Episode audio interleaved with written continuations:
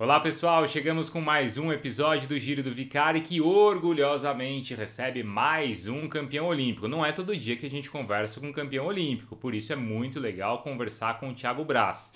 E já ouvimos algumas figuras aqui bem importantes do esporte mundial no Giro do Vicário, mas o Thiago também, assim, tem um currículo que poucos caras têm, né? Campeão no Rio de Janeiro, medalha de bronze nos Jogos de Tóquio 2020, claro, agora já pensando e já trabalhando para Paris 2024. Aliás, o Thiago trabalha com o Vitaly Petrov, que é um mago do salto com vara. Foi o treinador de Sergei Bubka, foi o treinador de Helena Zimbaeva, mas o Thiago é o único de todos os atletas do Vitaly que tem duas medalhas olímpicas. Então vejam só qual é a importância desse atleta brasileiro que já é um cara que está na história do esporte nacional. A gente falou bastante de todas as especificidades do salto com vara, de como é um esporte difícil, uma modalidade difícil do atletismo, exatamente como é toda a preparação do Thiago para um ciclo de competições. Também agora como ele está se redescobrindo como atleta, mudando pontos importantes em sua alimentação para cada vez conseguir saltar mais alto. Também falou da importância que o esporte tem em sua vida, de como foi difícil depois dos jogos no Rio 2016 a perder patrocinadores e como aí entra a figura de uma pessoa muito especial para ele, o Neymar Pai, que é quem deu toda a base de apoio para ele buscar novos patrocinadores e conseguir a medalha é, nos Jogos de Tóquio. Ele contou algumas coisas engraçadas, como por exemplo quando tá ali passeando, andando e olha assim e vê uma uma ponte ou ver um prédio e fica imaginando como saltar com vara aquela distância. Enfim, é uma conversa muito bacana com este grande atleta do esporte brasileiro. Então vamos lá, se você está no YouTube, claro, você pode ouvir o Giro do Vicário na versão podcast. Se está no podcast, pode entrar no YouTube. O importante é você ativar as notificações, compartilhar com os amigos, porque vai me ajudar bastante. claro, vai ouvir grandes histórias como agora a do Thiago Braz. Olha só.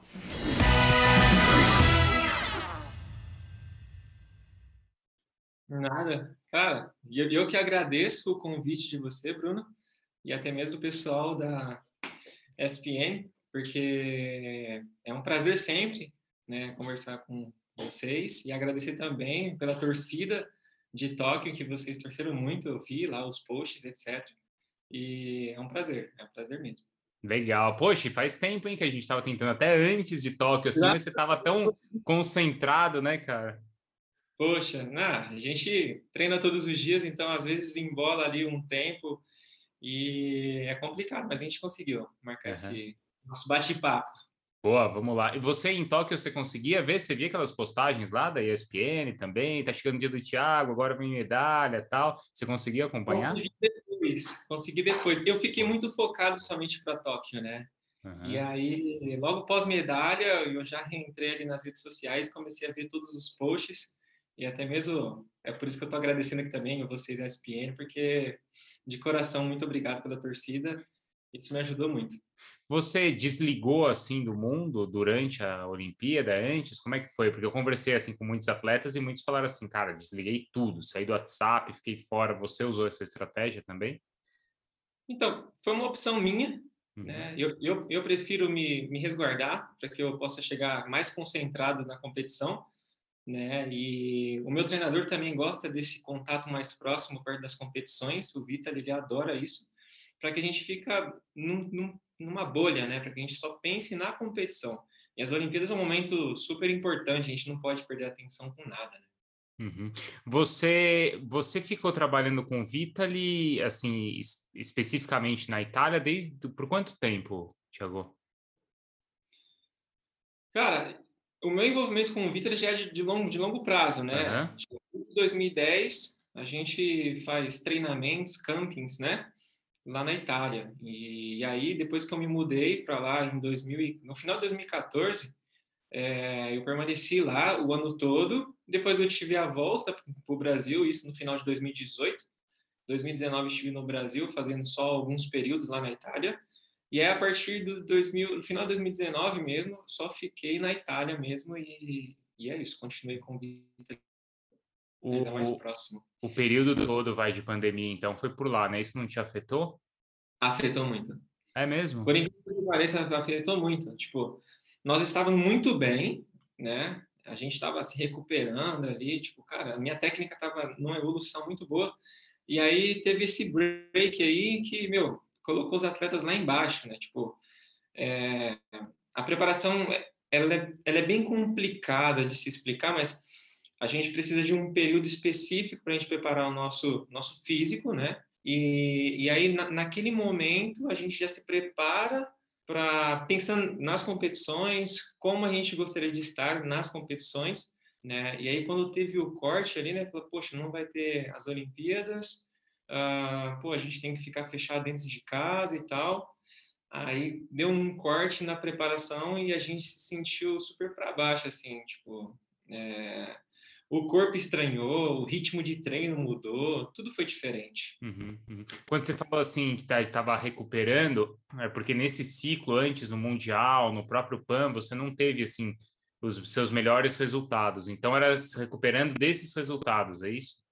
Perfeito, perfeito. É, em 2019 eu até fiz alguns resultados legais, mas não como eu desejava, né, alcançar.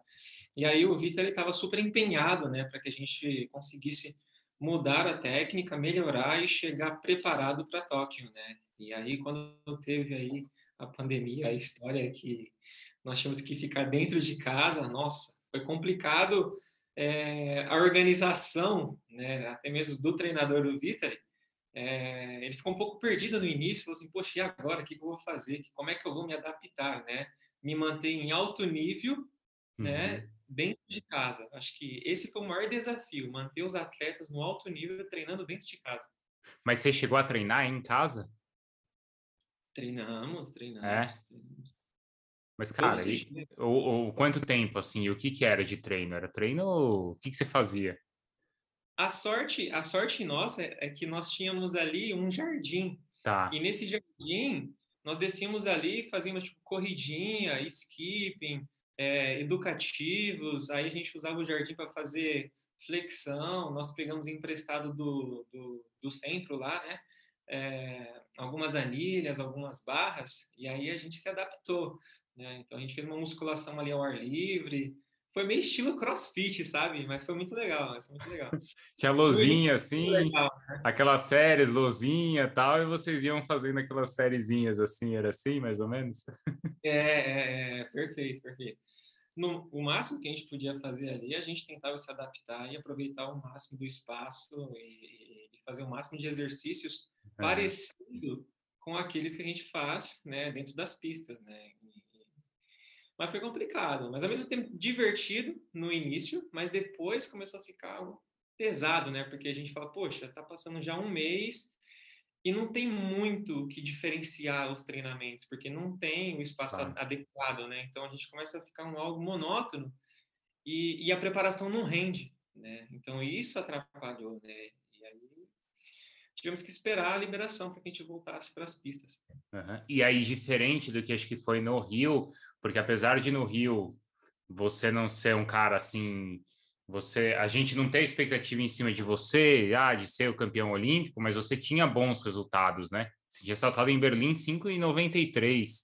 Então, acho que numa questão sua, talvez interna, de confiança, você foi muito diferente, assim, de, do Rio para Tóquio? É, eu acredito que eu cheguei com as mesmas condições que o Rio de Janeiro, né? Então, tipo, eu não era o favorito da, da prova, mas todo mundo já conhecia quem era Thiago Braz. Então, uhum. é, talvez não todo mundo ali do Brasil em 2016, mas acabaram conhecendo, né? Mas em Tóquio já conheciam, mas ainda estavam esperando o resultado, mas não sabia se ia sair, né? Mas então, eu não cheguei como favorito, isso me favoreceu. Sim, eu estava um pouco mais tranquilo, né? Assim como fiquei mais tranquilo em 2016. Mas se a gente for visualizar aí o, o campo da coisa, né? Falar assim, poxa, em 2016 nós não, não estávamos é, em meia pandemia, né? Nós tínhamos ali a torcida, nós estávamos dentro do nosso país, perto da nossa família, né? Uhum. E, e a preparação feita muito bem organizada, bem legal. E aí versus Tóquio sem sem o público, sem a possibilidade de conseguir construir né, a total condição naquele momento ali que a gente estava passando na pandemia. Então, isso foi o dificultoso né, da coisa, mas graças a Deus no final aí é, tudo voltou meio que normal, né? A gente conseguiu voltar às pistas, conseguiu se preparar e chegamos bem para Tóquio, chegamos bem. Eu acho que isso me trouxe confiança, porque também eu estava mais tranquilo, né? Eu, eu, não estava me sentindo tão pressionado assim, né? Uhum. Mas foi bom, isso, isso, isso me favoreceu. Você falou da questão da torcida, foi muito, você sentiu isso? Foi muito diferente? Quer dizer, diferente eu sei que foi, né? Até porque você viveu no Rio uma situação tão extrema que acho que nunca tinha acontecido em uma competição de salto, né, em Olimpíada com vara daquele jeito e depois em Tóquio nada. O que que muda para quem está lá saltando? Sabe uma coisa assim, em 2016 eu eu estava muito mais jovem, né, claro. Então, ali, é, a torcida me motivou muito né, a conquistar, a, a, a, a, buscar os meus limites. Né? E a oportunidade estava na minha frente, eu só peguei a oportunidade e usei ao meu favor. Né? Então, eu saltei o meu melhor, eu fui atrás dos meus limites. É, 2021, agora, em Tóquio, já foi diferente. Tá, não teve a torcida, mas eu estava também em uma outra fase da minha vida. Né? Então, eu queria me superar, eu queria, sim, buscar medalha, é, esse era meu objetivo, né? E até mesmo por conta do, dos anos passados, eu queria, sim, dar a volta por cima, eu queria voltar a ser campeão de novo, eu gostaria, sim, de pegar mais uma medalha. E, e eu tive toda a oportunidade mais uma vez, que dependia de mim, claro, né? E eu só aproveitei o meu momento e mais uma vez a gente pôde brilhar. Uhum. O Thiago, como é que é essa história de talvez num ciclo não fazer os melhores resultados, mas chegar na hora ali que interessa conseguir fazer? Que essa não deixou de ser uma virtude sua, né? De na hora certa conseguir o salto certo.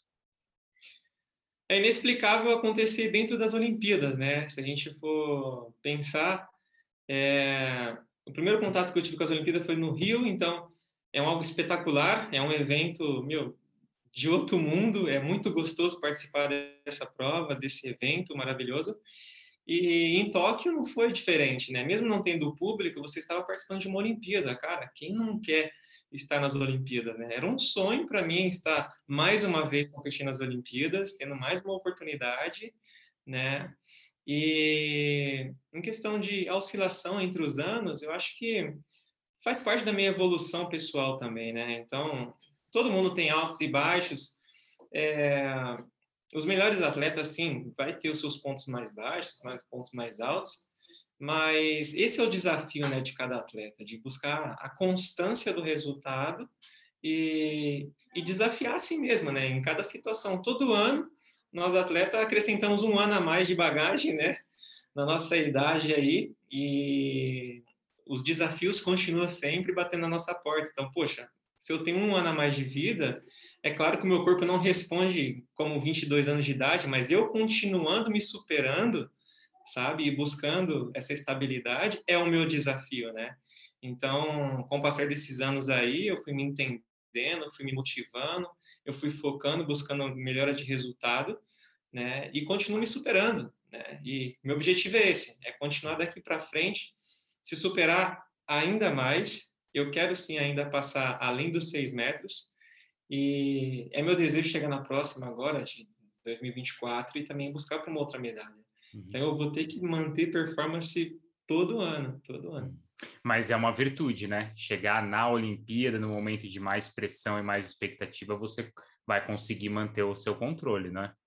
Sim, sim, eu acredito muito. E eu agradeço muito a Deus por essa oportunidade que eu tenho aí de conseguir extrair o melhor de mim no melhor momento, né? É. Eu participei das Olimpíadas de 2010 Singapura, né?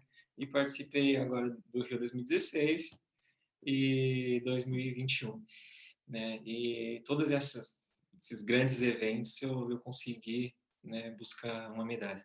Essa parte de concentração, o Vita entra de alguma maneira também, Thiago? Ou ele é um técnico puro? ele é um técnico puro, né? Ele é ucraniano, então tipo ele, ele tem muita experiência para te dar. Tá. Né?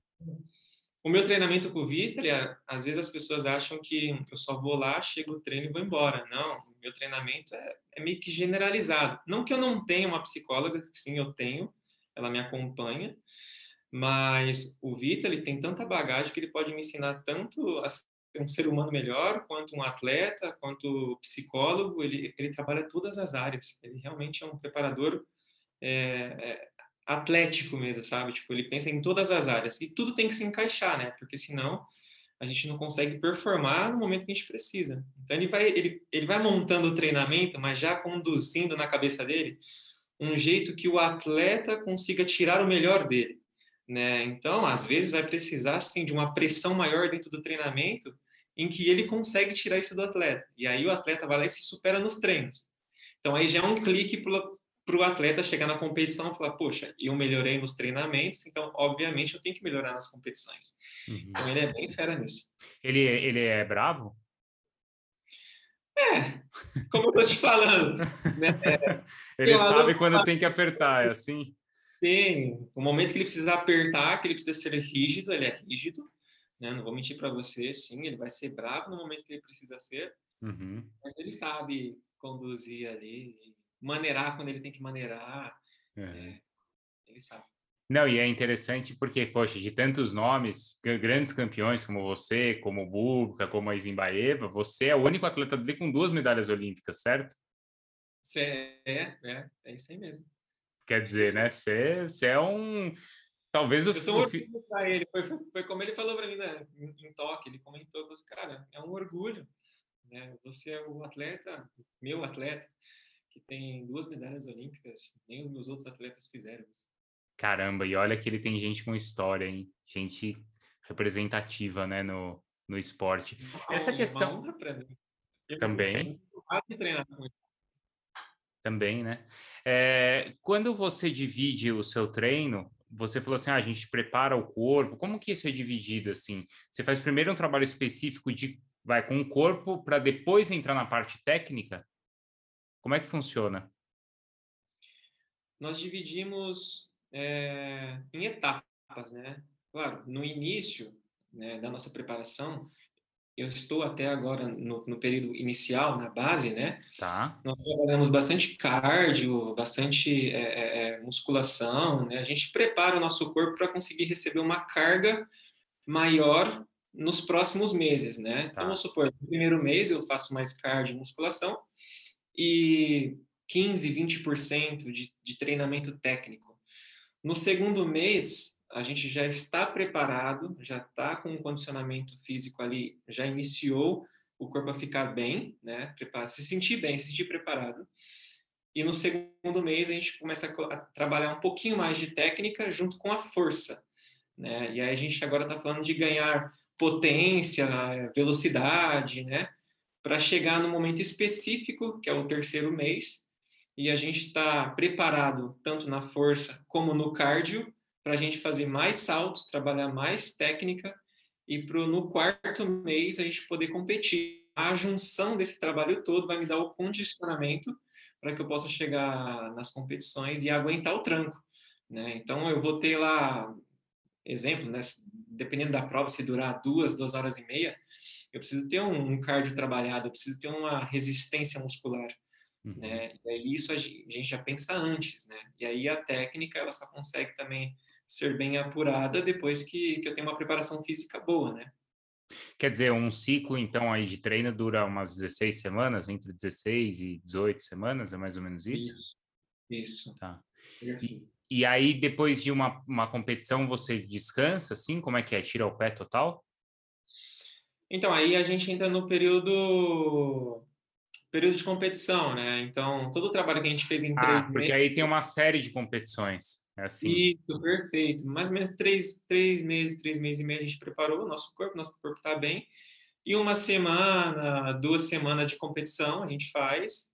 A gente não vai perder tanta massa muscular, tanta potência, mas aí logo depois de 15 dias nós temos um break ali. Então a gente tem que voltar a treinar de novo. Tá. Só dar um retoque fino ali, sabe?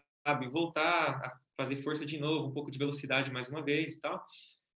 Mais ou menos uns 10, 15 dias mais uma vez, só para dar um, né, uma refinada, e depois a gente faz mais um ciclo de 15 dias de competição.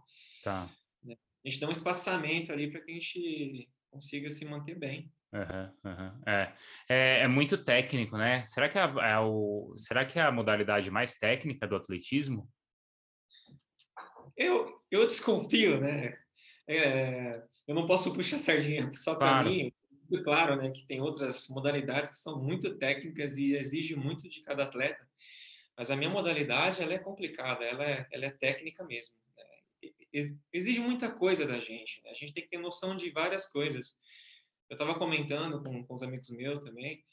Cara, nós entendemos, às vezes, nós entendemos velocidade, a gente é, faz salto em distância, é, barreira, uhum. nós fazemos ginástica, é, 800 metros nós corremos. Caramba. Então, são tantos exercícios, né, que a gente faz em que a gente tem que ter a noção corporal de todas elas e incluir todas essas atividades dentro dos nossos treinamentos para que a gente tenha uma coordenação motora melhor, para que a gente tenha uma noção corporal melhor, para que a gente tenha um físico melhor, né? Então, é uma junção de coisa aí que é complicada de se lidar, mas é bom que eu chego preparado para a competição, né? E tô é. preparado para quase tudo, entendeu?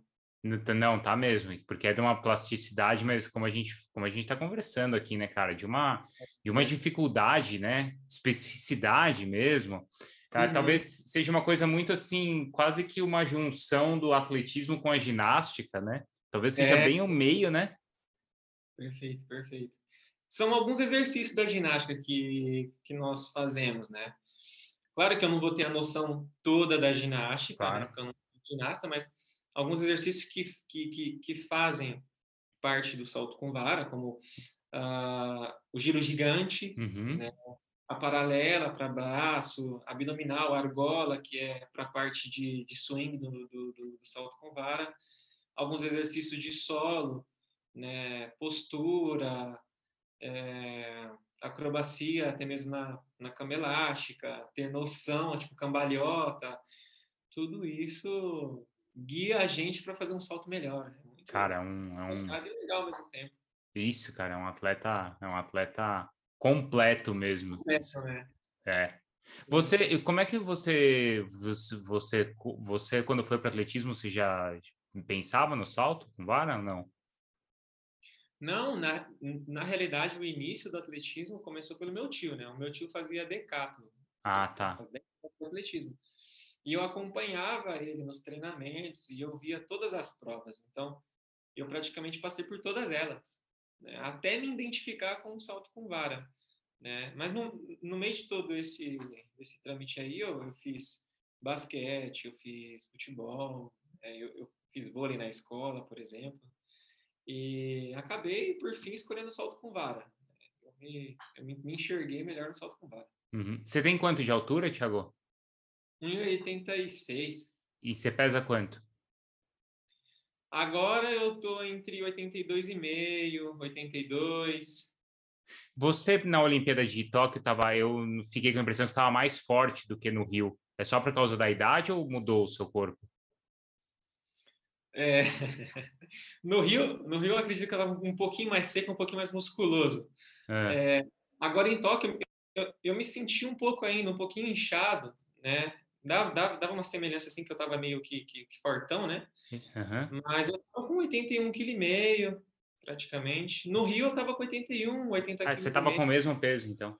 Praticamente sim, praticamente sim. Eu agora quero secar mais o meu corpo, quero definir mais, quero chegar um pouco mais preparado para as competições.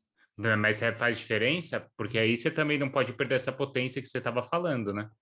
Perfeito, perfeito. Eu tenho feito os ajustes, uhum. né? é, em combinação com a dieta, né? Então, uhum. eu tenho melhorado minha alimentação, eu tenho entendido melhor o meu corpo, naquilo que o meu corpo tem necessidade, do que eu preciso, que eu não preciso, né? E isso tem me ajudado. E aí, eu tenho perdido peso, eu tenho mantido massa magra e tenho perdido a gordura. Uhum. E, e acontecendo isso, eu senti muita diferença no meu salto.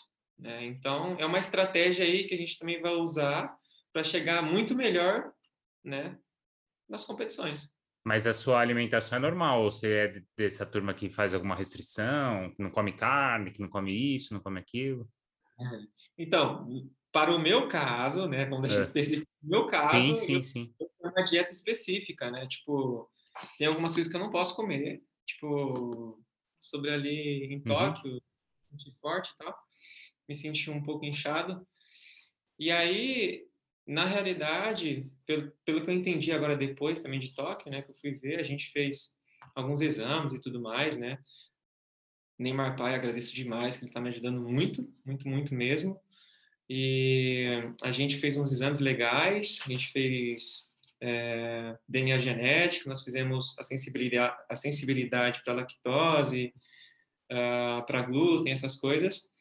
E eu tenho uma sensibilidade à lactose, né? E isso me inchava. Então, teoricamente, eu não sabia sobre, sobre essa intolerância, né? E eu acabava ingerindo muita lactose, né? Por conta da proteína, né? Que é Sim. é para os meus músculos a se reconstruir. Mas tinha um lado da, da lactose que estava me prejudicando, né? Então, hoje nós estamos fazendo essa parte, essa, essa limpeza ali alimentar para que a gente se sinta bem nas competições. Mas é legal que você falou assim, no meu caso, para mim, porque assim, fica todo mundo esperando uma fórmula mágica, né, Tiago? Perfeito. Eu, eu para ser sincero, eu também pensava em fórmulas mágicas, mas não, cada pessoa é um caso, né? Então, eu sou diferente de você, você é diferente de mim. Então, eu tenho um organismo em que é sensível a alguma coisa. Uhum. Você talvez não seja sensível à lactose, algo do tipo, né? Então, você não vai ter problema com isso. Então, a minha dieta tem que ser voltada aos meus problemas, né? As minhas deficiências. Não, e claro, no seu caso, cara, qualquer mínimo ajuste faz muita diferença, né? A gente está falando de alguém que um centímetro é campeão olímpico, né? Não é, não é uma coisa qualquer, né? E isso vai fazer diferença para a longevidade da sua carreira também. E eu, eu acabei descobrindo depois das Olimpíadas que a retenção de líquido que eu estava tendo também por conta da inflamação, da lactose e tudo mais, me, me retinha ali 2 quilos deixava dois na balança, entende? Então eu poderia estar um pouquinho mais seco. Eu falo assim, poxa, então eu preciso estar ligado nisso, preciso melhorar nisso. Né? Então são senhazinhas aí que a gente vai colocando no nosso dia a dia para buscar performance mesmo, para melhorar. E para uma melhor saúde também, né? Uhum, uhum. Bom, quer dizer, em Paris é de 6 e 10, 6 e 15 para cima, então. É isso que estamos falando agora, né? Preparação é voltada com esses olhos, de chegar lá, 6 metros e 10, 6 metros e 15, 20. É melhor mirar alto. É. E até onde você acha, você acha que esses caras vão aí? Porque você, bom, eu não sei o Lavillenie, qual que, quanto, quanto tempo ele ainda tem, né? Quais são os objetivos dele, mas o Duplantis é muito jovem, né, cara? E alguém com que ele vai certeza que ele vai olhar para 6 e 20, né? Ah, claro, claro. É eu no lugar dele, como eu também estou fazendo, eu também quero meu 6,20, né? Então ele também quer o 6,20 dele. E sim, ele é jovem, ele está numa crescente boa, apesar já desse ano ter estabilizado um pouco o resultado dele, né? E vamos ver como vai ser os próximos anos dele. Tem o Lavillenie, que eu acredito que ele vai querer chegar assim até Paris, né? As claro. na dele. Poxa, por que não terminar a carreira em Paris, né? E, e eu também estou visando alto. Eu quero, eu quero chegar na minha melhor performance também em Paris, né? Então, estou em busca do meu objetivo. Uhum. É, você falou que de Rio para Tóquio você mudou alguma coisa na sua técnica? Mais ou menos, mais ou menos. É, eu fiz alguns testes na técnica com 20 passos, é, em algumas competições, só que em algumas competições não consegui adaptar o legal, então acabei não fazendo um ótimo resultado com 20 passos. E aí a gente acabou definindo finalizar até Tóquio com 18 passos mesmo. E daqui para frente eu quero colocar 20 passos. Né? Eu quero trazer mais velocidade para o meu salto, me dando a possibilidade de saltar mais alto. Né? Eu já senti várias vezes né, em testes de 20 passos em que isso me, me beneficia. Né? É um, é uma velocidade a mais ali naquele momento que faz a diferença, entendeu? Você consegue pegar. No meu caso, tem, tem as diferenças das calibragens da vara, né? Sim, então eu consigo sim. pegar uma vara mais rígida, né? Quando eu estou mais veloz, né? Então isso me ajuda. Mas isso aí é, é, é velocidade, é potência ou a própria frequência de passada? A velocidade, na velocidade a gente vai trabalhar. Tá. Porque quanto mais velocidade, eu tenho um espaço ali determinado que eu tenho que cumprir. Claro, então, claro. a frequência automático para mim, né? E, então eu tenho que respeitar alguns parâmetros ali e a velocidade vai me trazer uma maior frequência, uhum. é, vai dar uma impulsão melhor, mais rápida, mais veloz. se vocês calculam quanto você, com qual velocidade você chega, com qual os adversários chegam, dá para calcular isso? Dá. Nós temos uma, uma comparativa. Uhum. Na verdade, o treinador faz essa comparativa, ele vai adaptando dentro do treinamento algumas coisas para ajudar, né? Uhum, uhum. É, e aí e desenvolvendo aí a técnica, a calibragem, como, é. como você falou. Uhum. Sim. Uhum. Ô, Thiago, você, qual que é a grande lição que o esporte te deu? Eu lembro, eu vou falar até uma palavra que eu lembro muito bem, em que o Brasil citava muito, né? Resiliência. Né? E no meu caso cabe muito isso, né? E se superar aqui na, na, na, no meu caso conta muito, muito, muito. Porque eu já passei várias situações, eu já me superei de várias situações. Então, você nunca desistir do seu objetivo simplesmente porque acontece alguma coisa na sua vida ou porque tem um obstáculo na tua vida e você manter o foco no seu desejo pessoal, no, no seu sonho, em buscar e atingir né, o seu sonho.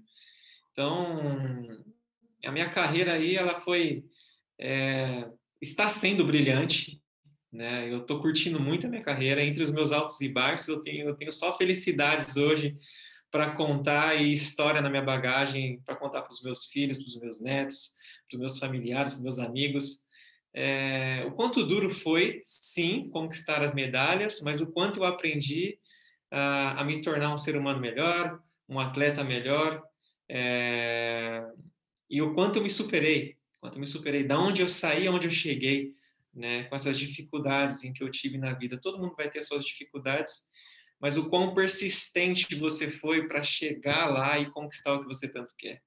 Isso é o que mais conta. É, e você, assim, chegou e continua, né? Acho que também é uma coisa muito bacana que a gente admira, assim, você é, cara, foi campeão olímpico, mas está aí lutando e agarrando as medalhas e querendo mais, isso é muito legal. Sim, sim. Não, claro. E eu acredito que isso nunca vai acabar, né? Nós vamos ter todos os dias as nossas dificuldades, os nossos obstáculos aí. Então, é para todo mundo, não é só para mim, né? Então, eu acho que se lamentar dos obstáculos em que nós temos na vida, talvez é uma perca de tempo, uhum. mas buscar a melhor forma de passar esses obstáculos é, é, a necessidade que nós temos que ter aí para a gente atingir o nosso, o nosso sucesso. E olha que seus obstáculos têm 6 metros de altura, né? Mais de 5. 6 e 20, então, né? Não é qualquer obstáculo, não, cara. Você olha lá para cima assim e vai embora, né? Não já, é, passou, é? passou numa ponte de carro, você olhou ali quanto tem de altura? A maioria são 6 metros, né? Eu fui hoje para Bragança Paulista e aí olhando as pontes passando, nossa, 6 metros, caramba, é alto, é alto, cara. Não é fácil, não. Quando você passa nos lugares, você fica olhando assim? Ah, tem que ser aqui dá, não, aqui não dá. Fico. E duro que é engraçado, quando você está fora das pistas e você pensa que você, tipo, caramba, você não é mais atleta. Não, eu sou atleta, mas quando eu estou caminhando assim, normal, olhando para os lugares, eu falo assim, nossa, dois andares, né? Aí eu começo a imaginar, olhar ali na minha frente o prédio, cara, dois andares. Cara, eu já passei seis metros, é alto pra pega. É. Ou quando você tá no segundo andar, no terceiro, você olha para baixo assim, fala, cara, é dessa, é dessa altura que eu caio? É. quando eu caí da, da, de 6 metros e 3 foi uma sensação incrível, tipo, parecia um tempo eterno, assim. Nossa, não, não, não caí ainda, não cheguei no colchão. É, é, é, bem alto. Que legal, que legal. Você, quando falou aí da mudança agora, né, de, da, dos testes que você fez, você falou do Neymar pai, ele te ajuda bastante, né, e sempre que você fala dele, te, você, você fala assim com muito carinho, né, Tiago?